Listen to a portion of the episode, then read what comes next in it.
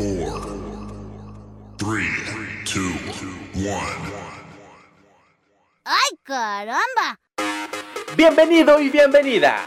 Estás a punto de ser parte de un espacio radial totalmente diferente al que estás acostumbrado. Acá se habla abiertamente sobre temas controversiales, se brinda información y se rompen los mitos y tabús de una forma diferente. En Código Cero, los misterios no existen. Los misterios no existen. Let the carnage begin. Buenos, buenos, buenos días a todas las personas que ya están atentas, que siempre están pues ahí pendientes de la hora cuando ya vamos a iniciar con nuestro programa de Código Cero, ya sea a través de Radio Guacamaya o también a través de nuestro en vivo en Facebook, que pues ahí les cae la notificación que estamos transmitiendo en vivo. Gracias por siempre estar pues ahí prestos y dispuestos a poder escuchar nuestros programas para seguirse informando y también, ¿por qué no?, compartir la transmisión en vivo para que más personas conozcan también los temas que nosotros abordamos. Ustedes saben que para nosotros pues es bonito, es emocionante el poder verlos conectados, el poder también que nos llamen si nos quieren llamar a través de radio para que nos digan estamos presentes, mándenos un saludo, a nosotros nos encanta, nos gusta, estamos muy contentos por tener otro programa más, ya hoy es viernes y el cuerpo lo sabe, ya vamos a irnos de descansito el fin de semana. Hoy vino dormida la Grace, Sí, la- anda apagada, anda apagada. Ya no. Me tenía que decir, es viernes y... Y, No, no, anda apagada hoy. Pero bueno, y con las tareas de la universidad creo yo que muchos ahí atareados porque siempre dejamos para última hora Como debe absolutamente ser. todo. Va, para última hora todo. Pues ustedes saben que nos escuchan de, de 10 a 11 de la mañana todos los martes y viernes a través de radio y también recordar que nos pueden ver a través de nuestro en vivo, eh, que ya pues es código 02.0, un espacio ya más, a- más donde hablamos más abiertamente, sin pelos en la lengua, dirían por ahí, no sé quién, pero lo dicen. Entonces, pues hoy traemos un tema bastante bueno, bastante interesante y Grace va a ser quien nos va a contar de qué vamos a hablar. Sí, hoy vamos a estar desmintiendo una situación y es justamente porque vamos a estar hablando sobre la primera vez. Obviamente la primera vez del delicioso, de cuando una tiene esa esperada primera vez, que es lo que nos dicen que resulta siendo mentira, o puede ser que incluso ya has tenido muchas prácticas y todavía no te han dicho que ciertas cosas eran mitos. Pues hoy vamos a estar desmintiendo los mitos y vamos a estar eh, brindándoles las verdades sobre la primera vez durante el delicioso. Y si nos quieren contar algunos otros mitos o cosas que les han contado a ustedes. Pueden hacerlo a las líneas de comunicación que Johnny nos va a mencionar.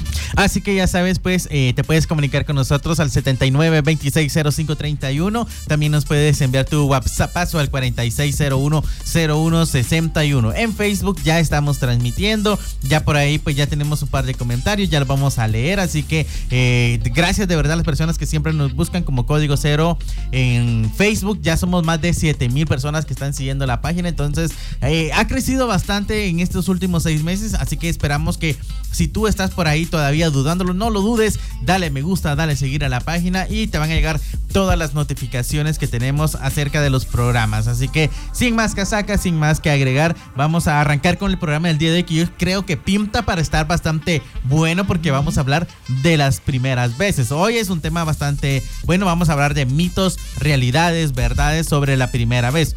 Y es que cuando hablamos, en este caso, de tener esa primera vez, hay una primera vez para toda la vida. Una vez, la primera vez montando bicicleta, que la primera vez agarrando una gallina, que la primera vez ahí subiéndote un caballo, viajando solo. Cualquier cosa la primera vez obviamente da nervio, da cosita, da kush kush y tú decís, no sé si yo voy a ser bueno para esto, no sé si me va a gustar, no sé qué me espera, cuáles van a ser las sorpresas que me trae la vida con respecto a esto.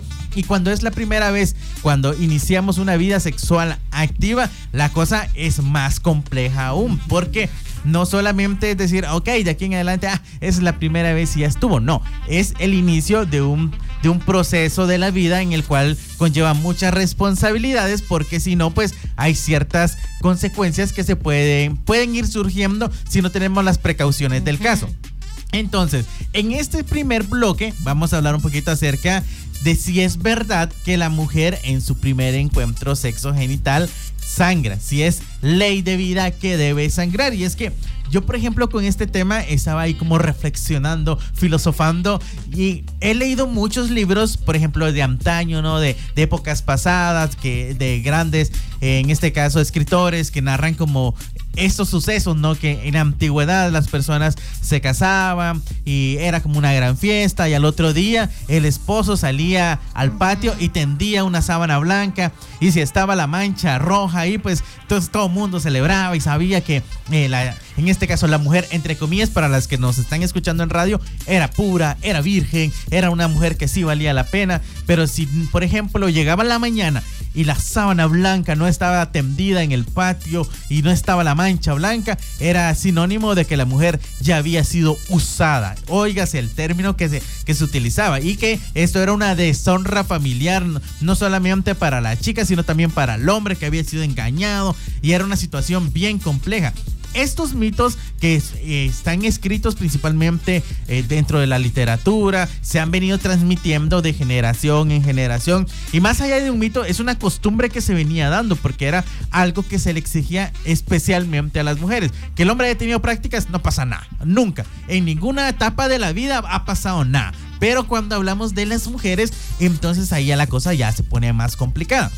Entonces cuando hablamos de de tener ese encuentro ese primer encuentro sexo genital de dar inicio a una vida sexual activa, que es el término que tenemos que utilizar, entonces estamos hablando de esa primera vez en la cual pues eh, hay una penetración, por decirlo así. Entonces, que se sangra o no se sangra es el mito de, la, de siempre, ¿no? Porque hay mujeres que dicen, ok, yo tuve mi primer encuentro sexo genital, pero no, no sangré, o sea, no pasó nada. ¿Y, y por qué? O sea, ¿será que el amigo la tenía muy pequeña? ¿Será que, que yo me lastimé cuando estaba pequeña? ¿Qué pasó? ¿Por qué yo no sangré? Que han sido como las preguntas que se han hecho muchas mujeres, porque en, eh, por, en general siempre se ha dicho que las mujeres deben de sangrar, pero en realidad esto es un mito, es algo que no necesariamente debería pasar. Y de hecho, no debería de pasar, porque cuando se inicia una vida sexual activa, lo que pasa es que se da la primera, en este caso, penetración, pero no necesariamente tendría que estar acompañada ni de dolor,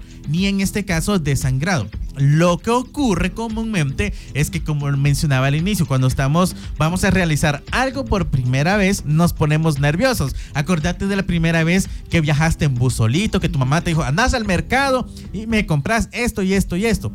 O la primera vez, por ejemplo, si ya viajaste a otro país o en un avión, ¿cómo fue esa primera vez que te tocó salir del país o viajar, aunque sea internamente, de, por ejemplo, de un departamento a otro en avión? O sea, los nervios del momento y qué tal y si hago algo mal, qué tal y si me deja el avión. O sea, todos esos nervios hacen que, hacen que te pongas tenso, que sudes, que en este caso tu cuerpo eh, tenga unas sensaciones extrañas. Y esto ocurre también cuando se tiene el primer encuentro sexo genital. Y es por eso que muchas mujeres se ponen nerviosas, no hay luz la inexperiencia también posiblemente de la pareja puede hacer que él piense que solamente tiene que llegar a introducir algo por ahí y ya con eso ya vamos vamos para adelante. Entonces, cuando esto ocurre, por lo general lo que pasa es que hay ciertos sangrados porque obviamente hay daño. Que si, si hubiese toda la información, si las personas ya estuvieran listas, preparadas, tranquilas, todo este tema seguramente no ocurriría.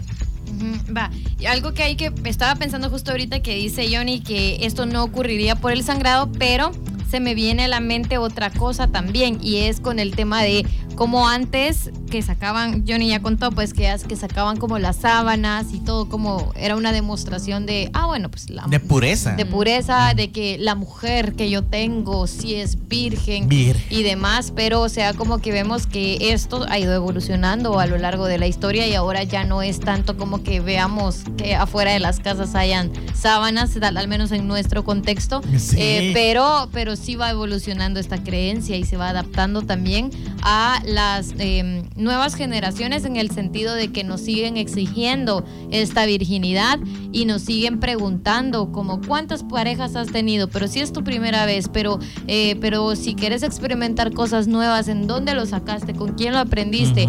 Y si de repente ese día la chica estaba súper caliente y toma la iniciativa, pero ¿por qué? O sea, ¿qué fue lo que pasó? Entonces todo el tiempo se le está cuestionando. Y justamente con el tema del sangrado, o sea, esto, este tipo de mitos, y justamente por eso es el programa, porque los mitos surgen a falta de información. Los mitos surgen porque no hay una respuesta científica que ellos puedan escuchar. Porque si les explicamos, por ejemplo, el tema del imen, que es este tejido, que es un tejido muy delgado eh, que puede estar eh, presente en la entrada de la vagina, que muchas eh, mujeres tienen un imen flexible, que incluso a muchas mujeres se les rompe montando bicicleta, que caballo y demás. Jugando fútbol, que es tan común. Y no necesariamente está ligado a una práctica sexual. Entonces, esto es lo que pasa, esto es lo científico, lo que sucede con nuestro cuerpo. Pero, ¿qué pasa cuando mezclamos los mitos y las creencias que nos han inculcado socialmente? sin ningún fundamento. Es como ya, ya genera culpa el hecho de que no sangre en mi primera vez. No tengo por qué sangrar. ¿Por qué querés que lo haga? O sea, hasta Esa es una buena pregunta. ¿Por qué querés ver sangre? Porque lo que sí, es, es turbio, es una bandera roja enorme. Y también el tema de, hablando de los mitos, por ejemplo, Johnny mencionaba algo muy importante y es que tenemos una primera vez para todo y muchas veces idealizamos esta primera vez como lo que siempre nos han vendido.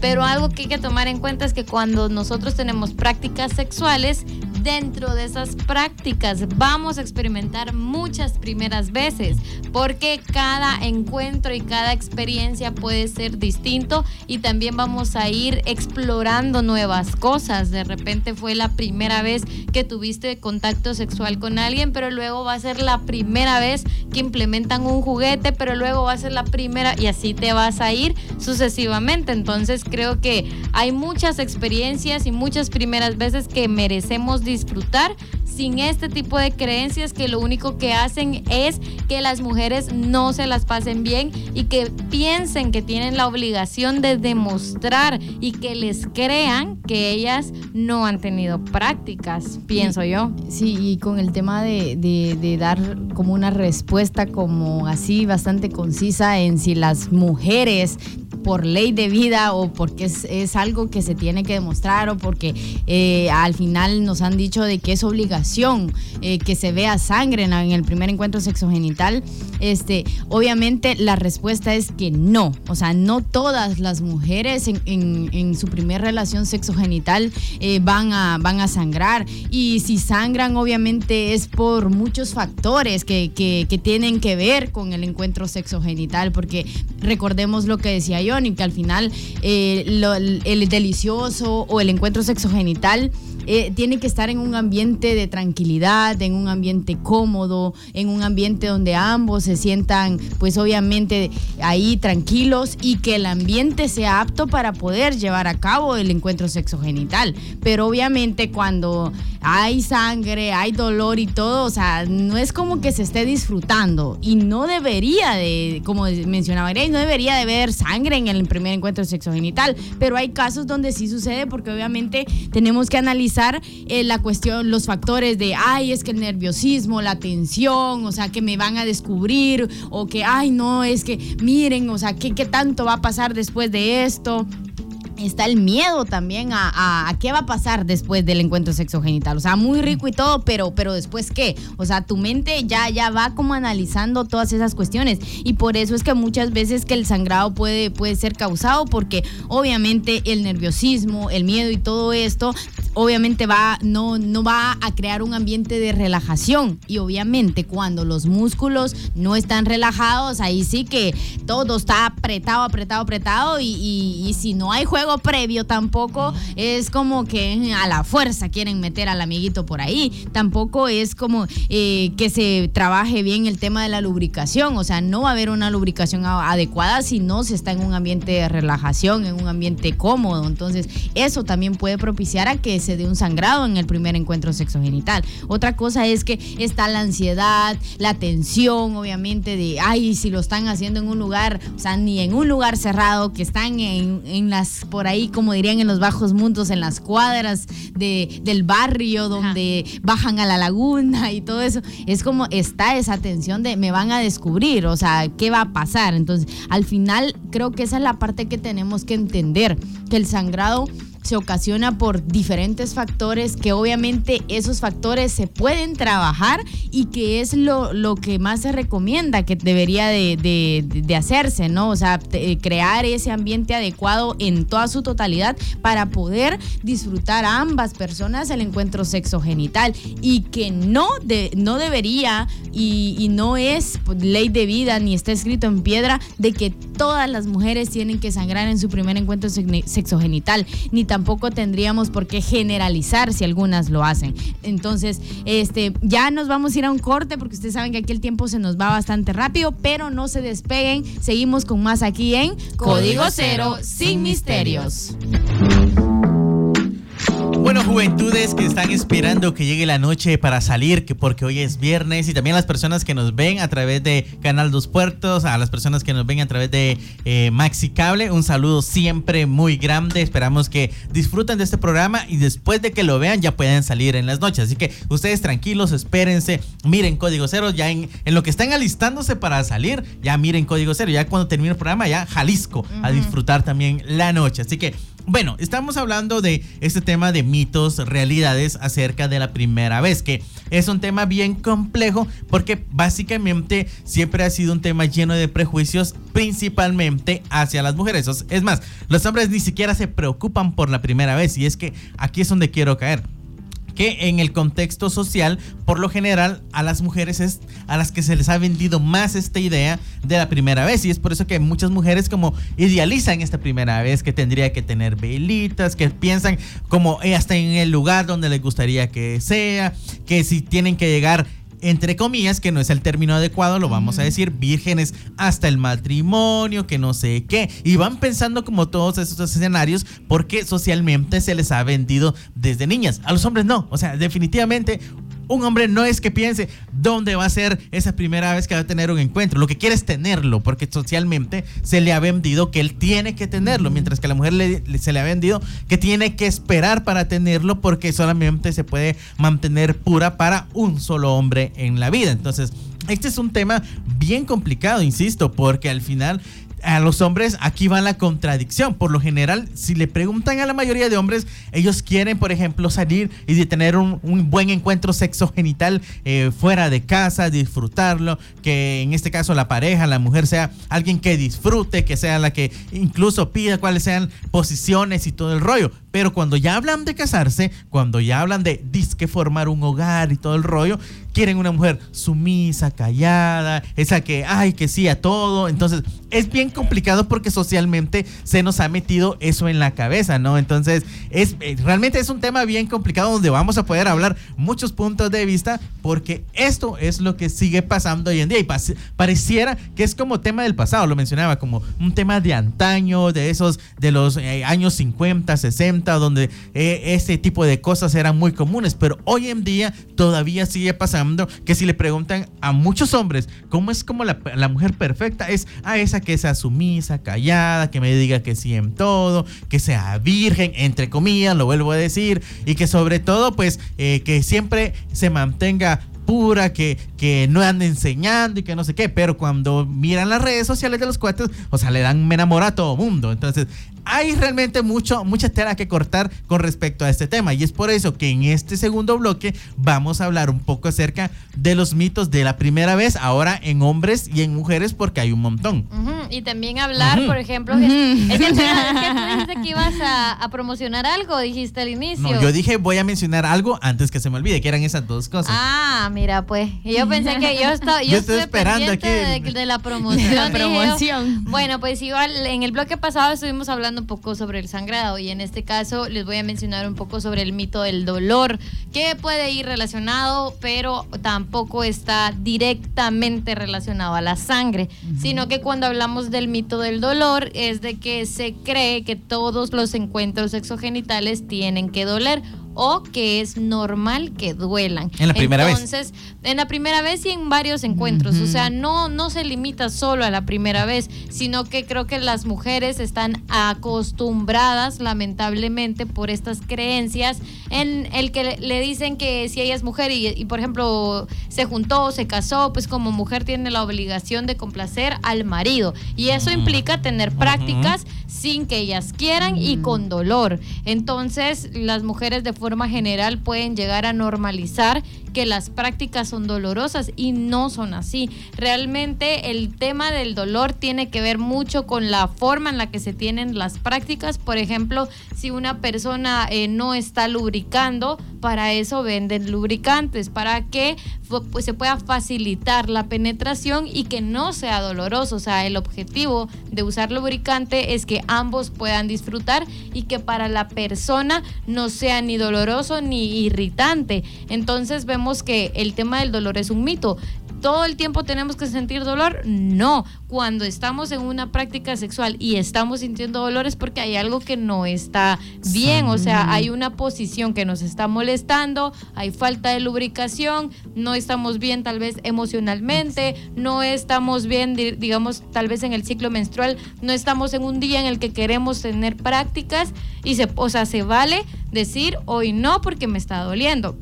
Otra cosa muy común es que cuando están iniciando, por ejemplo, la primera vez o cualquier otra vez, tienen relaciones sexogenitales, todo va bien, todo va bien, pero a la mitad ya empieza un dolorcito. Entonces es como ahí es donde muchas mujeres siguen teniendo la práctica con el dolor porque es como le digo Piensa que, tienen el compromiso. Ajá, y por cómo le digo que pare o cómo le digo que, que ya no. Pero al final, si lo ves desde un punto de vista frío, eh, la persona que está complaciéndose es la otra persona a costas de tu bienestar y el dolor que tú estás sintiendo. Entonces lo justo es, no estoy disfrutando yo, aunque tú sí, no es mutuo, me está doliendo, tenemos que parar. Y a veces una no quiere verse como, ah, o no tenemos como el carácter de decir no, porque pensamos que tenemos el compromiso de seguir. Porque pero, se ha enseñado que no se puede decir que no. Ajá, se ha enseñado, pero es algo que tenemos que, que ir analizando y entendiendo que no se deben de tener prácticas si en caso hay dolor, porque eso nos perjudica a nosotras. Y con este tema de los mitos, yo creo que, o sea, al final sí ha habido como un avance en el tema de que ya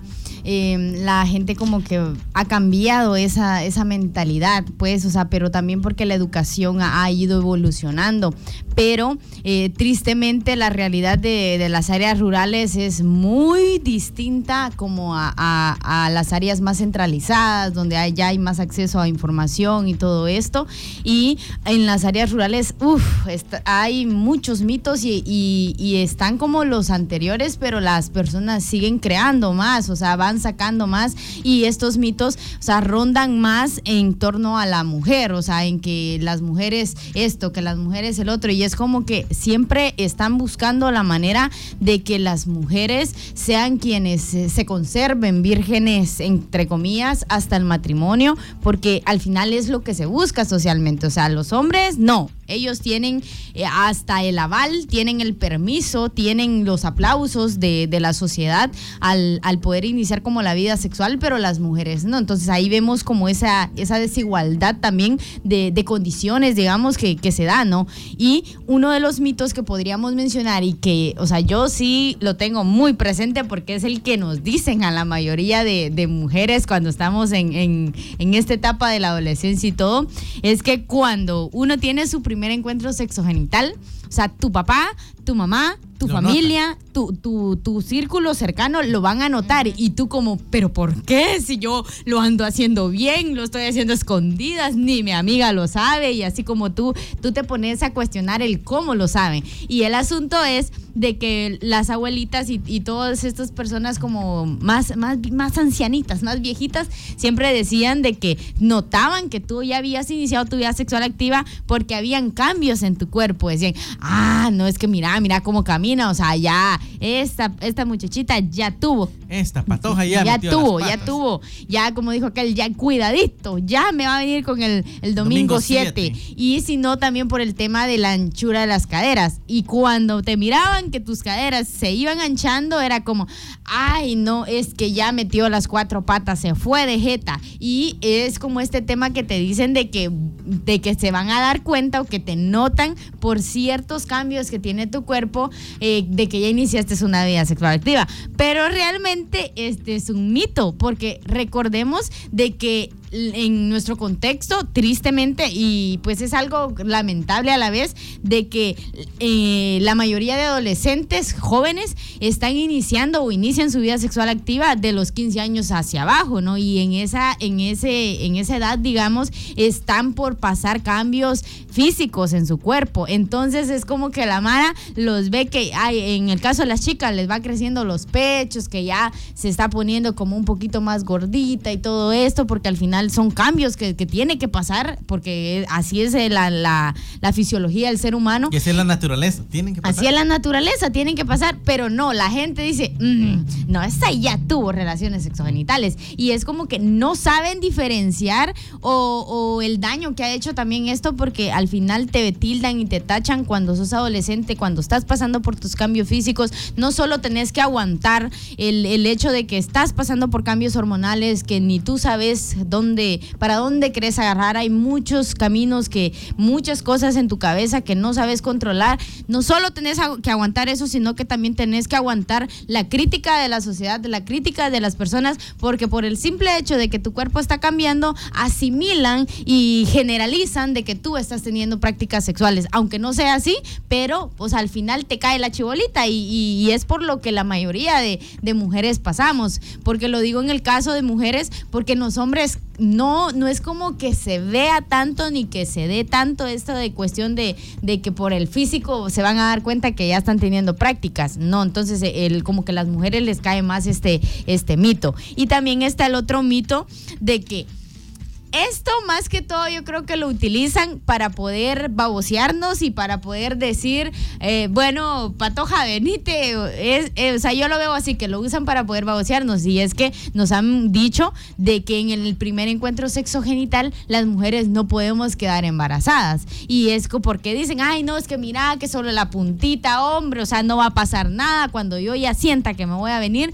lo voy a sacar y practican el, el coito interruptus y toda esa, esta cuestión. Pero realmente este es un mito porque no, nada te garantiza, o sea, no hay un estudio científico que te diga que tú en, la en el primer encuentro sexogenital no vas a quedar embarazada. O sea, ahí sí que hay que aventarse y si, o sea, si tú te querés aventar sin protección, es de arriesgarte, mamita, o sea, o sí o no, pero cualquiera de las dos cosas puede pasar, pero o sea, no es algo cierto de que en el primer encuentro sexogenital no vas a quedar embarazada. Y así como somos desalados, yo siempre lo repito, o sea, cualquier cosa puede pasar y no podés asegurar algo que, que realmente es una mentira y que simplemente lo utilizan muchas veces para presionarte a tener el encuentro sexogenital y para que tú te confíes de que él, él no va a usar, eh, tu pareja, el chico en este caso, no va a usar un método anticonceptivo porque simplemente les han dicho que no se siente igual. Entonces es una manera de presión y también de, de hacernos caer en, en allí, en la misma desinformación. Sí, y es que esta desinformación, ahora veamos los dos lados de la moneda, porque Ujú. Mari mencionaba muy bien la parte donde las chicas empiezan a crecer, empiezan a desarrollarse eh, cuando ent- entran en esa etapa de la pubertad, ¿no? Entonces, esa parte fisiológica se empieza a desarrollar como naturalmente debe ocurrir. Y pues en la sociedad ya se empiezan los rumores, ¿no? Ya se empiezan los chismes. Ah, miren a fulanita de tal, qué piernuda está. Miren qué grande está. Miren, ah, los pechos que grandote en su familia no son así de plano. Se los jugaron todos y que no sé qué. Y empiezan los rumores, ¿no? Rumores que causan muchísimo daño. Daño. Entonces es un tema bien complejo porque la pobre muchachita de plano tranquila en la escuela ayudándole a su mamá y la mara, la gente comiéndosela en la calle y una situación que marca principalmente en las áreas rurales donde hay todo este tipo de, de estigma, discriminación hacia, hacia ese tema bien complejo que es la primera vez. Porque cuando es la primera vez del hombre, por ejemplo, en la comunidad, en la familia, todos le aplauden. Ah, sí, mijo, ya, ya sos un hombre, ya. eh, ¡Qué ya- pilas! Sí, qué pilas, así, mi respeto, sos el hombre de la casa, nos llenas de orgullo. Pero ¿qué pasa? La pobre muchachita ni siquiera ha tenido una práctica seguramente, pero como su cuerpo empezó a cambiar, ya la gente empezó a hablar y no. Sin tener ninguna prueba ya, incluso dentro del hogar, se le empieza a condenar. Y no, que sos la deshonra de la familia. No, es que a mí no me vas a ver la cara. Que vos ya tuviste algo por ahí, que no sé qué. Entonces, vemos cómo la sociedad realmente está condicionada a dañar, lastimar y atacar a las mujeres. Y que tristemente ha sido un tema que se ha venido repitiendo de generación en generación y que hoy en pleno 2023 con toda la información que existe a través de redes sociales, plataformas, internet, siguen pasando este tipo de casos y es por eso que es bien importante, que es bien fundamental tener educación integral en sexualidad para que todos estos mitos, estos tabús, todas estas estos señalamientos y cuestionamientos infundados que se dan principalmente hacia las mujeres dejen de ocurrir. Porque por el lado de los hombres, insisto, o sea, naces como hombre y básicamente tenés el mundo a tu favor en el sentido de que no tenés prejuicios, porque de que el otro sentido de que la vida es dura, ahí a todo nos lleva a la fregada, ahí sí que no hay quite, pero por lo menos de la parte social, de, de los prejuicios y todo, como hombre tenés muy pocos. Eh, mitos, cuando hablamos de mitos de la primera vez referentes al hombre, pues vamos a encontrar, por ejemplo, uno, y es que muchas veces se piensa que los hombres, ok, solamente por ser hombres eh, y son calenturientos y, y automáticamente eh, pues el penecillo se para ahí y ya está todo listo para la acción, pero pasa lo mismo que por el lado de las mujeres, somos seres humanos, somos seres sexuados y por ende puede ocurrir en este caso que los nervios le ganen a, por ejemplo, al chico en su primera vez y que no tenga una erección. Y eso es totalmente normal hasta cierto punto porque, insisto, en la primera vez que haces cualquier tipo de cosa te va a dar nervio, te va a dar miedo.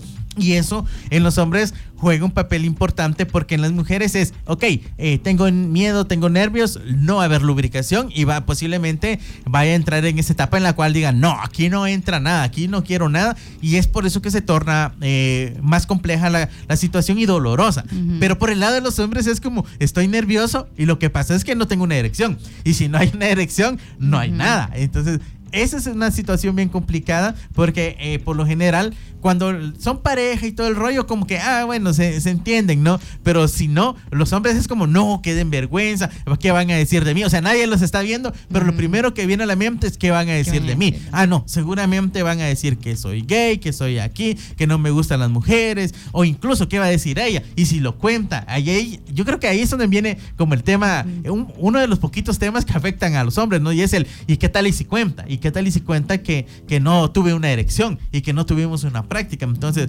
todos eh, todos los hombres pero y esto es lo que pasa que se preocupan por el que van a decir los otros hombres, mientras que en el caso de las mujeres se, se tienen que preocupar por lo que dicen los hombres, por lo que dicen las mujeres y por lo que dice la misma familia. Entonces es un tema, eh, no es igualitario. Entonces eh, vamos a encontrar, por ejemplo, que también dentro de la primera vez, lo había mencionado, los hombres no tienen por lo general, hablando con muchos, no es como que piensen cómo va a ser la primera vez, solo quieren tenerla. Entonces, la información obviamente no está, es casi nula. Lo mencionaba Mari, uno de los mitos que aplica no solamente para las mujeres, sino que es como la herramienta que le dan a los hombres es, mira la primera vez no uses condón Ujú. porque no hay modo de que quede embarazada. Si ella es su primera vez y más si es la tuya también, ahí no hay posibilidades de que sea un embarazo. Y ahí es donde están los riesgos porque los hombres van confiados en que no pasa absolutamente nada cuando puede pasar absolutamente todo. Entonces, este es un tema eh, que hay que tomar en cuenta y es un tema donde, insisto,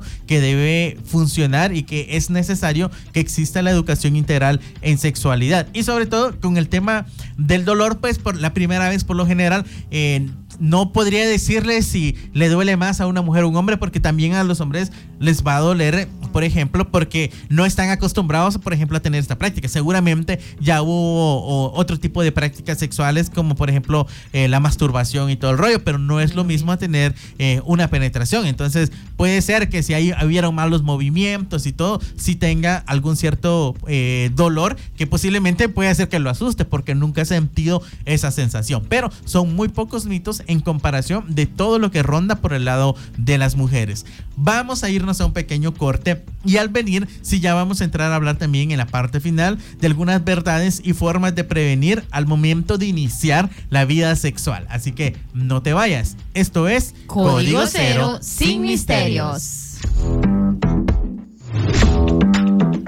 Estamos ya de regreso en la parte final hablando pues de este interesantísimo tema, desmintiendo muchas cosas y también creo yo que analizando y mostrando porque creo que el contexto de cada uno es distinto, las personas que nos están escuchando, que nos están viendo a través pues de las distintas plataformas que nosotros manejamos, como que tienen también una percepción distinta de los mitos, eh, tienen mitos o conocen mitos o les han afectado en su vida mitos distintos a los que estamos mencionando aquí, pero igual, o sea, es el la misma cuestión de analizar el daño que nos ha hecho esto y, que la sociedad siga reproduciendo estas mismas cosas también eh, con el tema de la desinformación acerca de la sexualidad. En este bloque vamos a estar hablando pues de las verdades y esas formas de prevención al momento de iniciar una vida sexual activa. O sea, ya hablamos como de estas cosas que se dicen que no son ciertas, que pero que la dicen mucho las personas. O sea, es como que está latente esta cuestión.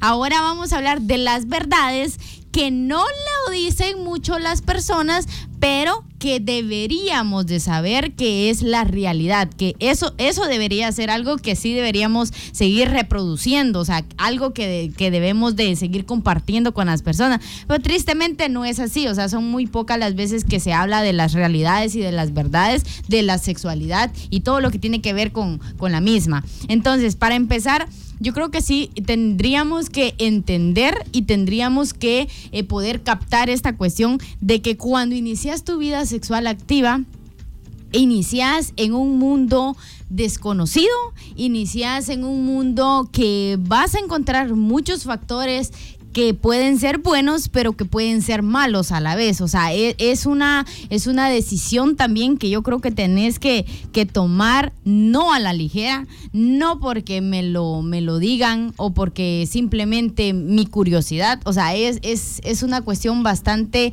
compleja, creo yo, es una decisión compleja que tenés que analizar bastante bien. Y una de las realidades es que cuando vas a iniciar tu vida sexual activa, te pones en riesgo absoluto, te pones en la mesa, así, en la, como cuando uno tira las cartas, te pones así a la hora de que cuando lo haces con desinformación, cuando obviamente no pensás en los riesgos, no pensás en las consecuencias de, de poder como iniciar en esta, en, en esta cuestión, de, en esta etapa del inicio de la vida sexual activa, pero lo cierto es de que hay riesgos. ¿Y cuáles son esos riesgos? Pues obviamente están las infecciones de transmisión sexual y los embarazos no intencionados. Esa es una realidad que tenés que entender y tenés que comprender que está latente ahí. Y no te va a ver si es que estás flaquito, si es que estás gordito, ay, es que le falta edad todavía, o es que, ay, es que no tiene la economía y, no le voy a llegar. O sea, las ITS no, no, van a ponerse a pensar eso, o sea, no te van, no te van a poner a preguntar, mira, ¿te sentís preparado para tener una infección de transmisión sexual? ¿O te sentís preparado para tener un embarazo no intencional? O sea, no. La realidad es que están ahí, están latentes y todos y, y todos y todas estamos expuestos a, a, poder adquirir una ITS o incluso pues poder tener un embarazo no intencional, que al final eso te va a llegar de cajón si obviamente practicas pues estas, esta, estos encuentros sexogenitales sin la protección de vida. Entonces eso creo que es lo principal que tú tenés que entender, que los riesgos están y todos estamos expuestos a, poder caer en ellos. Sí, y bueno, para mí creo que una de las realidades que hay que hablar sobre la primera vez, sobre el inicio de la vida sexual activa, es que no es carrera de caballos, mucha. Esto no es una apuesta, no se trata de ver quién llega primero, quién lo hizo primero, quién lo hizo de último, sino que es una situación de plan de vida básicamente es algo que tienes que planificar y tienes que dejar bien estipulado para ti mismo cuándo estás listo o lista para poder iniciar, porque es una decisión bien, bien difícil. O sea, no, lastimosamente ante eh, en las épocas pasadas y hoy todavía hoy en día se sigue tomando como a la ligera. No, lo que yo quiero es, de, es dejar quitarme esto y, que la gente ya mire que, que, ya tuve mi primer encuentro. Más si eres hombre, ¿no? Por el contexto de que siempre se les exige a los hombres que tengan su primera vez. Pero en realidad es un tema que no debería ser tomado a la ligera, que debería estar dentro de tus planes de vida y decir, ok, pero ¿qué pasa si tengo prácticas sexuales en este momento? ¿Qué pasa si, me, si pasa un embarazo? ¿Qué pasa si se da una infección de transmisión ¿Será que voy a estar listo? ¿Será que es necesario que yo a esta edad, imagínate que tengas 15, 16, 17 años, es necesario que ya tengas una vida sexual activa, que ya le inicies? Entonces, ¿Por qué es tan necesario para ti iniciar una vida sexual activa? Como todas estas preguntas, en algún momento nos las deberíamos hacer y tú que nos estás viendo y escuchando y que estás en esa etapa, poderte poder analizar y decir, ok, ¿por qué es necesario? ¿Por qué necesito yo en este momento tener una vida sexual activa si yo sé que esto conlleva muchas responsabilidades y riesgos? Porque aparte inversión, porque tienes que tener dinero constante para poder protegerte, en este caso utilizar condones que no son tan caros, dirás, ok, no son tan caros, pero necesitas un espacio adecuado que cuando estás en la adolescencia, en la juventud, no tener los recursos para poder tenerlo. Y si tenés prácticas en cualquier lado, corres el riesgo de que te graben, de que te cachen, de que te agarre la policía o cualquier otro tipo de cosas. ¿Por qué exponernos a ese tipo de situaciones si no es necesario? Eh, también hay que tomar en cuenta que si vas a planificar, en este caso si eres una chica, hay que tener como toda esa parte, más si vivís con tu familia, ok, tengo que ponerme una inyección o tomar pastillas sin que se den cuentas. Entonces, ¿para qué caer en todo este riesgo si no es necesario? Entonces, es por eso que sí tenemos que tener claro nuestro plan de vida, decir en qué momento tengo las condiciones económicas, sociales, tengo las condiciones emocionales y sobre todo las condiciones fisiológicas y físicas para poder decir, sí, ya estoy listo lista para poder tener mi encuentro sexo genital. No porque tengo mi primer noviecito y noviecita, ay sí, me tengo que ir de boca y tener una práctica sexual. Ese es un tema que deberíamos de poner sobre la mesa y que con la información, con la educación integral en sexualidad, muchas juventudes lo van a pensar y van a decir, ok, yo sí que la verdad me gustas, estoy bien en, engasado de ti, pero eso no quiere decir que vaya a tener una práctica sexual en este momento. Sí, quiero ser tu novio, sí, quiero ser tu novia seguramente, sí, obviamente te voy a comer a besos, pero prácticas sexuales nanáis porque yo quiero cuidar mi futuro, quiero cuidar eh, mi vida y sobre todo quiero cumplir esas metas que ya me he trazado. Ajá, y como mencionaba Johnny, o sea, hablaba un poco sobre el proyecto de vida de cuando estamos estudiando en la escuela, como el decir, es muy común que tengamos novios y novias cuando estamos en esa etapa porque pues estamos pasando la etapa de la pubertad y demás, entonces es como que es es común que veamos a nuestros compañeritos o compañeritas y digamos, me está empezando a gustar o se está empezando a dar una situación, pero eso no necesariamente tiene que ir ligado con un primer encuentro sexogenital. Cuando estamos en la escuela es una etapa en la que nos vamos descubriendo que nos gusta, quién nos gusta, empezar a relacionarnos, pero no es como que tengamos la obligación de ceder ante la presión social que surge en la escuela para iniciar una vida sexual, porque lo común es que nuestras amigas empiezan a tener prácticas y tú no, entonces, ¿y cuando tú o estas prácticas solo es para las que ya experimentaron? Esas, esos son factores que la educación integral en sexualidad previene para que las eh, estudiantes y los estudiantes puedan saber, ok, tengo un novio, tengo una novia, pero no estamos teniendo relaciones sexogenitales porque tenemos que estudiar, queremos otras cosas, queremos conocernos y que se vivan noviazgos más saludables. Cuando se decide tener una práctica eh, sexogenital, cuando se decide que sea tu primera vez, también hay que saber que se requiere de diferentes factores, como decir, no solo es el acto, sino decir, bueno,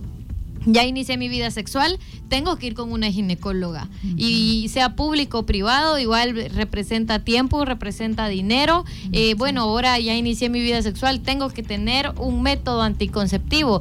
Ya sea, como les digo, o sea, podemos tener condones eh, y, diferentes métodos hormonales de barrera eh, de repente en algún punto queremos optar por uno definitivo, pero todas esas situaciones van surgiendo en diferentes etapas de nuestra vida según cómo nosotros nos vayamos relacionando.